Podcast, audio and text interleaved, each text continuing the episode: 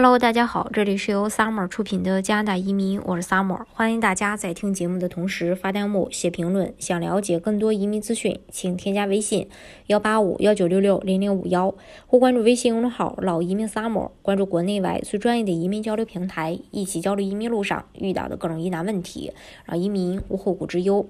那现在全球的疫情可以说是还没结束，但是呢，陆续有一些疫苗，然后已经研发出来了。嗯，我们刚刚也得到一个最新的消息，就是加拿大将会在二零二一年的一月开始打疫苗。目前加拿大有三千多万人口，已经确认年底就要到达的疫苗有呃六千万多支，另外还有三点二亿支也会在明年的一季度到位。目前呢，加拿大是全球疫苗人均获取量最多的国家，同时订购的三种疫苗也是全球效果最好的。除了辉瑞和呃 Moderna 之外，加拿大还预定了两千万剂的第三种呃疫苗，来自啊阿斯利康。那在在今天的话，这种疫苗被宣布后期实验对新冠病毒的效率就是也能达到百分之九十，可以说呃加拿大在疫苗上呃是完胜的。当然，针对各个省，呃，也会有一个疫苗的进展。嗯，每个省呢也会也在迫不及待的为疫苗引进做准备。在疫情最严重的安省，十一月十八日，卫生官员表示，明年一月可能会有数百万剂的疫苗到货。省长福特也表示，安省将于一月上旬安排去接种这个疫苗，并且安省还任命了加拿大武装部队将军。呃，里克西里尔领导新的特遣部队监督省内的疫苗推广。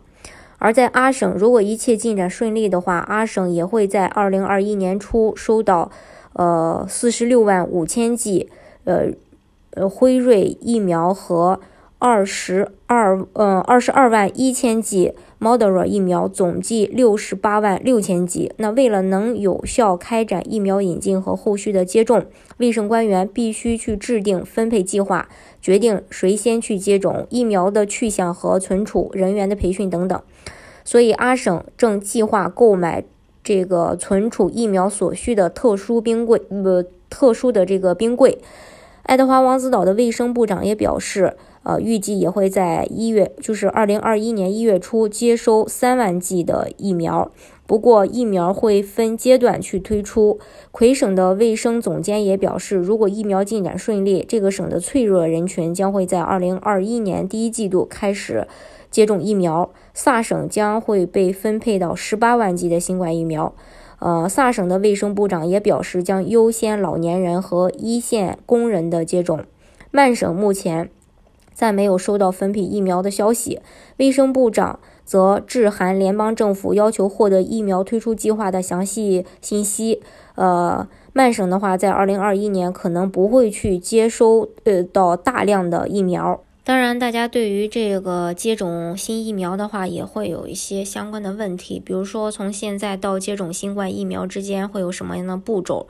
呃，尽管这个疫苗非常有前景，但是呃，结果仍是一个初步的，它也需要去经历这么几步，要完成临床试验的第三阶段。来自每个国家的监管机构都需要对实验数据进行审查，以确保疫苗安全有效。加呃，如果加拿大卫生部批准疫苗，则制造商将剂量运送到加拿大，然后再分发到各个省和地区，然后由各省和地区来遵循他们现在应该制定的推出计划，以将疫苗提供给公共卫生部门、呃医生办公室、医院、长期护理院、药房，或将疫苗用于任何地方给想要的一个人。呃，还有加拿大购买新疫苗后，在后勤方面，呃，将会面临着怎样的挑战？首先就是庞大的这个供应量，呃，因为需要尽快让每个加拿大人去接种，然后就是呃疫苗的安全运输和存储，比如辉瑞疫苗需要保持在零下七十五度的一个温度，那这比大多数冰柜的温度要低得多，需要保证在运输途中保持一个低温。还有就是接种新疫苗以后将会终身去免疫新冠病毒吗？这个可能呃还无从得知，因为这是新病毒。尽管临床实验显示出很高的免疫能力，但实际上暂时没办法知道这种免疫能够维持多长时间。直到随着接种的人越来越多，慢慢的再去显现疫苗的保护时效。嗯，总之吧，疫苗的突破性进展也为疫情的结束带来了一个很好的消息，是加拿大乃至全世界人。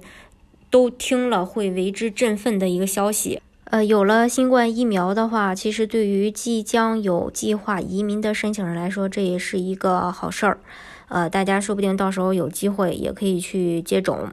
好，今天的节目呢，就给大家分享到这里。如果大家想具体的了解加拿大的移民政策的话，欢迎大家添加我的微信幺八五幺九六六零零五幺，或关注微信公众号“老移民 summer”，关注国内外最专业的移民交流平台，一起交流移民路上遇到的各种疑难问题，让移民无后顾之忧。